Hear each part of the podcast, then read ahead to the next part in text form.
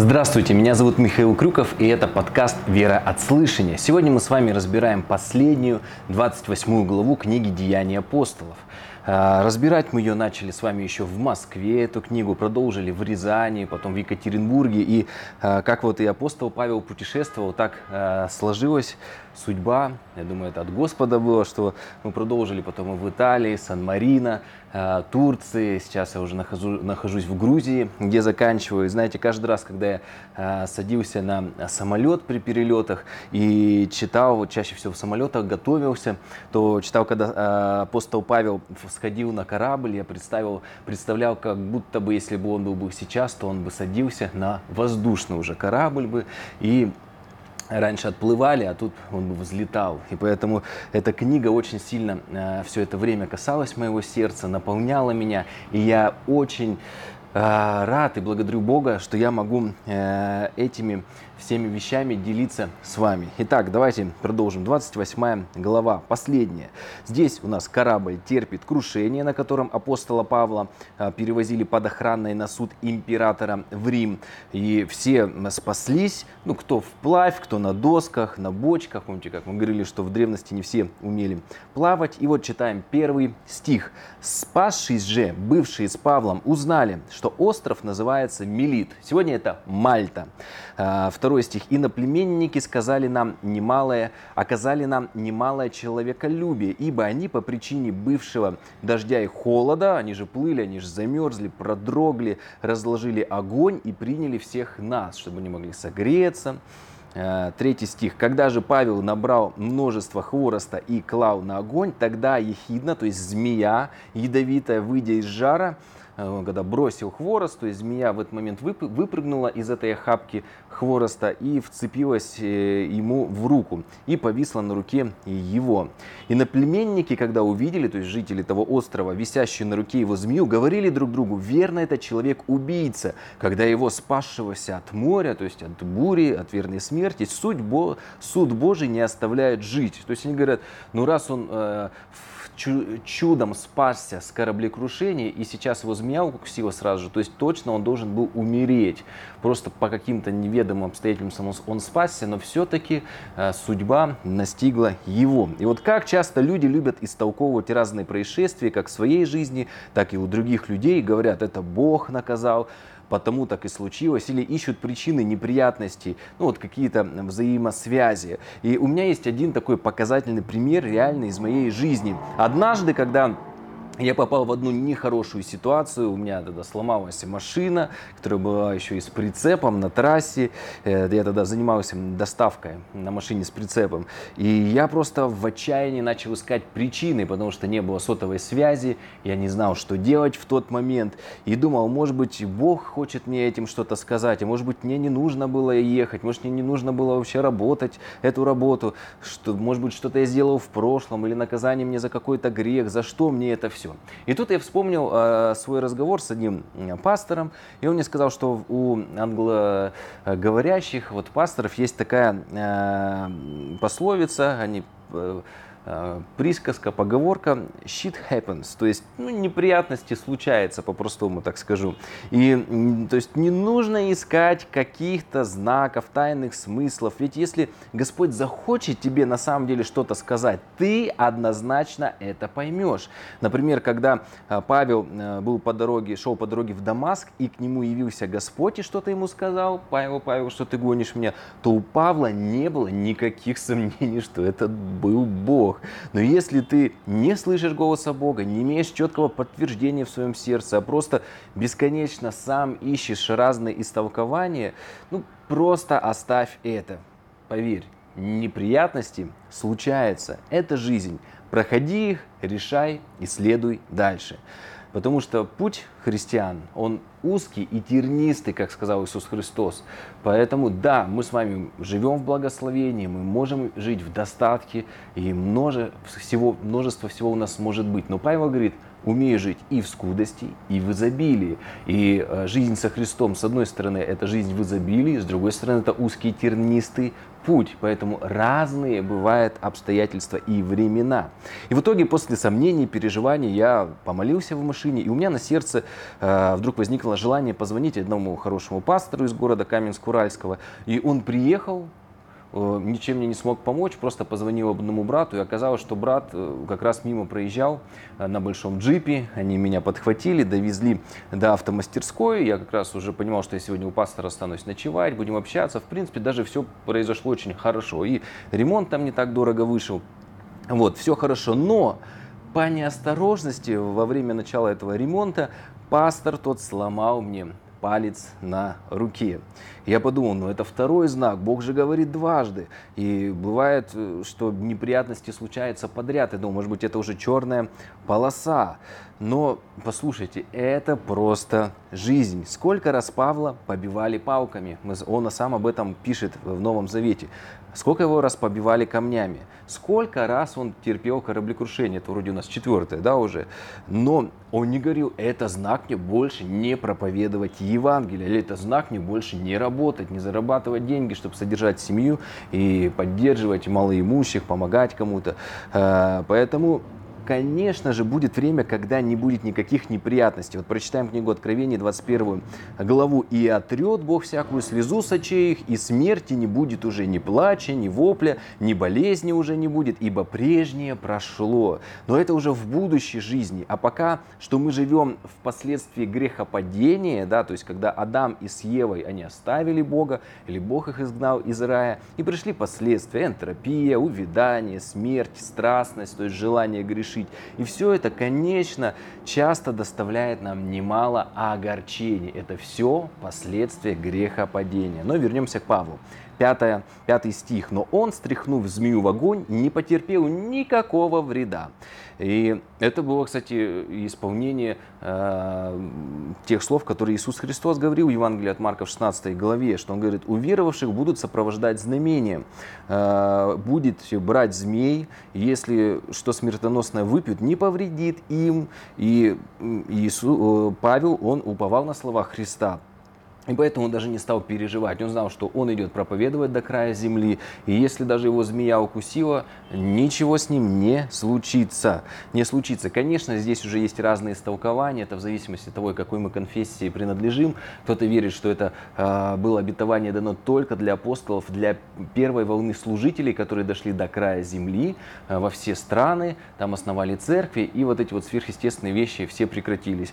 Другие же конфессии верят, что эти все вещи, они продолжаются и сегодня среди всех верующих, или, опять же, в зависимости от того же, какого направления э, церковь, э, только конкретно среди некоторых особенных э, верующих. Но в чем мы все едины, это в том, что мы верим в Иисуса Христа, что Он умер и воскрес, и что то, что веруя в Него, мы имеем надежду на жизнь вечную, то, что нас объединяет.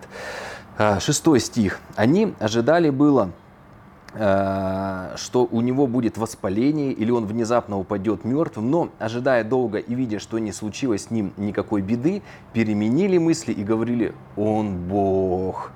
Это язычники, да, в принципе и сегодня люди верят вот в суеверие, суеверия, то есть они говорят, все имеет значение, змея укусила, да значит убийца, так ему и надо, это карма его настигла, не умер от яда, сверхчеловек, божество, то есть обычно для простых людей либо белое, либо черное. Но поверьте, мы с вами и читаем Деяния апостолов, жизнь гораздо сложнее. То ты говоришь, не нужно обрезывать, на следующий день идешь, обрезываешь Тимофея, на следующий день идешь, говоришь, что не нужно обрезывать. И мы видим, что во всем имеет смысл, и жизнь очень сложная штука, она не просто белая и черная. Конечно, есть грех, конечно, есть святая жизнь, но есть еще и посередине здесь много-много-много других вот вещей, и как раз вот книга Деяния апостолов нам, нас их и, раз, э, и помогает их увидеть, что есть вещи, э, не являющиеся грехом, но в которых у нас есть право выбора. Например, на ком жениться или выйти замуж.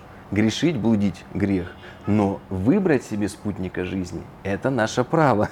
Седьмой, э, седьмой стих. А около того места были поместья начальника острова именем Публия. Он принял нас, нас и три дня дружелюбно угощал. Вот это был римский наместник. Отец Публия лежал, страдая горячкой и болью в животе. Там дословно вроде как ди, дизентерия написано. Павел вошел к нему, помолился и, возложив на него руки свои, исцелил его. Опять же, все по описанию. Это же Евангелие от Марка 16 глава, где написано «И возложат руки на больных, и они будут здоровы». 9 стих. «После всего события и прочие на острове, имевшие болезни, приходили и были исцеляемы, и оказывали нам много почести, и при отъезде снабдили нужным. И опять же хочу сказать, вот Павел увидел нужду, болезнь, он пошел и помолился. Опять же, а, какой бы мы конфессии не принадлежали, кто-то говорит, что есть сегодня исцеление, кто-то говорит, что нет, но помолиться, это, ну, можно сказать, наша, наша, что ли, обязанность, что ли, призвание. Потому что когда человек говорит, я болею, и ты говоришь, ну, выпей таблетку. Или, ой, сегодня, наверное, давление. Ну, ты хотя бы попробуй, помолись, просто скажи, давай я за тебя помолюсь. И там уже дальше действует Дух Святой, далее действует Господь. Мы уже в этом не властны. Исцелит человек, исцелит Бог человека или не исцелит. Но в нашей власти помолиться за него или нет. Поэтому я побуждаю всегда всех, давайте, если есть больной человек рядом с нами, хотя бы, э, если даже он неверующий, можем предложить за него помолиться. Если мы помолимся, это э, в нашей, так скажем, э, зоне влияния. Дальше, исцелит или нет, это мы уже уповаем на Господа. Поэтому, по крайней мере, сделать все, что от нас зависит. И далее, что самое э, поразительно, что здесь не сказано, что на этом острове, на Мальте, основалась христианская община. Хотя были чудеса, были знамения, и непонятно, по какой причине там не было христиан, и почему не написано, что церковь образовалась. Ведь все для основания церкви здесь было. И мы вспомним, что в Коринфе была, опять же, большая община. В Афинах всего несколько человек уверовало. Где-то апостолов принимали как богов. Э, и, как я уже до этого говорил, как видите, жизнь очень сложная штука. И только одному Богу Творцу известно, почему так происходит. Читаем 11 стих. Через три месяца мы отплыли на, на Александрийском корабле, опять же, из Египта. Видимо, был такой популярный э, маршрут по логистике, называемый Диоскуры, зимовавшим на том острове острове и, приплыв в Сиракузы, пробыли там три дня. Оттуда, отплыв, прибыли в Ригию и как через день э, подул южный ветер, прибыли на второй день в Петиол. Путиол где, наш, где нашли братьев и были упрошены пробыть у них 7 дней, а потом пошли в Рим. То есть, видите, уже церкви были в Италии во многих местах. То есть где-то не было, как на Мальте, но уже во многих даже небольших поселениях они были. И поэтому Павел и хотел отправиться в Рим, куда ведут все дороги, это так называемый центр мира того времени, чтобы в дальнейшем все, кто будет проходить мимо Рима, они могли слышать Евангелие и дальше уже нести благую весть в свои даже самые-самые отдаленные города и поселения. 15 стих. «Тамошние братья в Риме, услышав о нас, вышли нам навстречу до Апиевой площади и трех гостиниц». Ну, такие дальние пригороды. Увидев их, Павел возблагодарил Бога и ободрился, когда же пришли мы в Рим, опять же, видите, Павел видит братьев, и он ободряется, взаимоотношения, дружба очень-очень важны. То сотник, передав узников военачальнику, а Павлу позволено жить особо с воином, стерегущим его. И э, в Римской империи было это распространено, в римском праве, что пока не доказали вину, э, часто римского гражданина оставляли под домашним арестом, потому что не доказано же, что он виноват. Почему он должен находиться в темнице? И Здесь вроде бы все для Павла хорошо заканчивается. У него есть охрана, ведь даже если дошли бы сюда иудеи, то они бы не смогли на него напасть, его убить, потому что он был под защитой, жил, так скажем, это путешествие оплатила ему э, Римская империя, он здесь общается с местными христианами, многие люди через этот центр мира проходят, и он может им проповедовать, наставлять. И вот а что дальше? Ведь это была его цель. Но цель книги «Деяния апостолов» не рассказать о жизни Павла, но о возникновении церкви. Начинается она с вознесения Христа, когда Иисус сказал «Иди идите и будьте мне свидетелями до края земли. Он сказал, идите, проповедуйте Евангелие, будьте мне свидетелями. И вы примете силу, он сказал, потому что на вас сойдет Дух Святой. То есть вы мне будете свидетелями. Как вы будете свидетелями? Потому что на вас будет Дух Святой. Почему на вас будет Дух Святой? Потому что вы будете проповедовать Евангелие. Он говорит, вы будете мне свидетелями. И вот как раз таки Павел пришел в Рим, э, в центр Рима, и Э, соответственно, сейчас уже христианство будет распространено везде, потому что здесь есть Павел, он многих здесь наставит, и разные-разные, да, не только части Римской империи, но уже по всему миру будут уже подготовлены христиане, христиане обученные уже э, распространять эту благую весть. И вот завершение истории 17 стиха. Через три дня Павел, созвал знатнейших из иудеев, и когда они сошлись, говорил им, э, вот последняя проповедь Павла, он обращается к иудеям Рима, ну, и интересующимся язычникам, прозелитам. И он говорит вот эту вот проповедь. «Мужи, братья, не сделав ничего против народа или отеческих обычаев, я в вузах из Иерусалима предан в руки римлян. Они, судив меня, хотели освободить, потому что нет во мне никакой вины, достойной смерти. Но как как иудеи противоречили, то я вынужден был потребовать суда у кесаря. Впрочем, не с тем, чтобы обвинить в чем-либо мой народ. По этой причине я и призвал вас, чтобы увидеться и поговорить с вами. Ибо за надежду Израилеву, что за надежда Израилева? Это, конечно же, Мессия. Обложен я этими узами. Они же сказали ему, мы ни писем не получали о тебе из Иудеи, ни из приходящих братьев никто не известил о тебе и не сказал чего-либо худого. Впрочем, желательно нам слышать от тебя, как ты мыслишь, ибо известно нам, что об этом учении везде спорят, то есть о христианстве. 23 стих. «И, назначив ему день, очень многие пришли к нему в гостиницу, где его охранял воин, он был под домашним арестом, и он от утра до вечера излагал им учение о Царстве Божьем, приводя свидетельства и удостоверяя их о Иисусе из закона Моисеева и пророков. Одни убеждались словам его, а другие не верили. Ну, это как и сегодня случается, когда мы проповедуем, кто-то э, верит этим словам, убеждается в них, кто-то не верит. 25 стих. «Будучи же не согласны между собой, они уходили, когда Павел сказал следующие слова. «Хорошо, Дух Святой сказал отцам нашим через пророка Исаию, Исаии, «Пойду к народу сему и скажу, слухом услышите и не, и не уразумеете, и очами смотреть будете, и не увидите, ибо огрубело сердце людей сих, и ушами с трудом слышит, и очи свои сомкнули, да не узрят очами, и не услышат ушами, и не уразумеет сердцем, и не обратятся, чтобы я исцелил их». То есть он говорит, вы сами виноваты, что не выслушали и не обратились. Кровь ваша, как мы до этого читали в прошлых главах, она остается на вас. Вас, помните, как того стражника, из пророков, э, вы были предупреждены. 28 стих. «Итак, да будет вам известно, что спасение Божие послано язычникам, они и услышат». То есть язычники, они не лучше иудеев, но раз свои отказались это услышать, значит их место займут другие. 29 стих. «Когда он сказал это, иудеи ушли, много споря между собой. И жил Павел целых два года на своем иждивении». Вот это вот важный момент, что он продолжал делать палатки, хотя его Рим содержал, многие братья приходили, его могли как-то поддерживать, но он продолжал работать своими делами, шил палатки, продавал их, и на этом иждивении он жил. Э, очень важный момент, даже он не мог, он не говорил, я же в тюрьме, я же под домашним арестом, я не могу работать. Даже находясь под арестом, он продолжал работать и сам себя обеспечивал. Очень важный момент. И принимал всех, приходивших к нему, проповедуя Царствие Божие и уча о Господе Иисусе Христе со всяким дерзновением невозбранно. И здесь вот все обрывается. Книга закончена. А, но здесь нету слова «Аминь». Почему? Потому что эта книга, она не заканчивается. Она продолжается до сегодняшнего дня. Вот первые служители были апостолы, э, и апостолы в первом, втором, третьем поколении, четвертом. Но, как написано, все верующие мы с вами письмо Христово. И люди, они узнают об Иисусе Христе, получается, читая нашу жизнь. Ну вот вернемся к главе.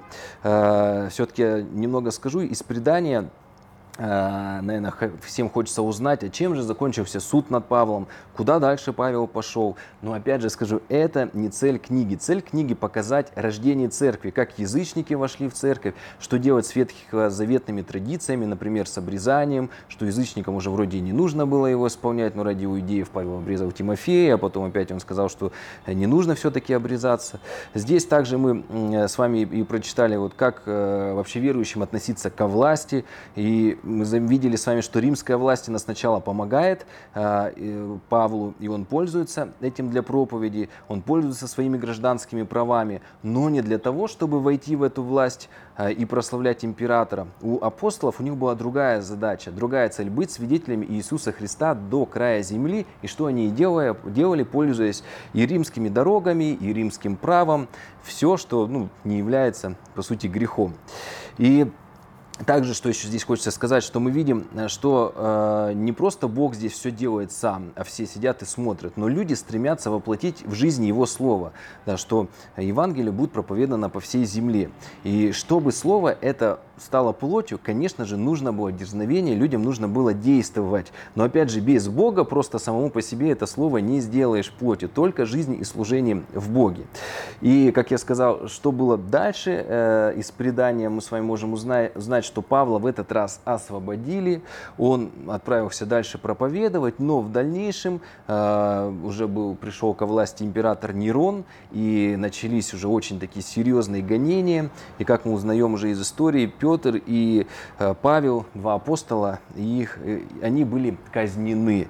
Э, Пе, Петра распяли на кресте, причем он сказал, не хочу такую же смерть, как у Иисуса, такую почетную смерть, поэтому распяли вниз головой, а Павлу, так как он был римский гражданин, и ему сделали особую привилегию, он был убит, казнен безболезненно через... Э, ему просто отрубили голову. Но на этом, опять же, как я хочу, как уже говорил, история церкви не заканчивается, она продолжается в каждом из нас. И только уже остается вопрос к нам, а сможем ли мы вписать в эту книгу что-нибудь хорошее. На этом все. Больших вам благо, большое вам благословение из Грузии. И скоро выйдут новые разборы новые, новых э, последующих книг Нового Завета, если даст Господь. Благословений.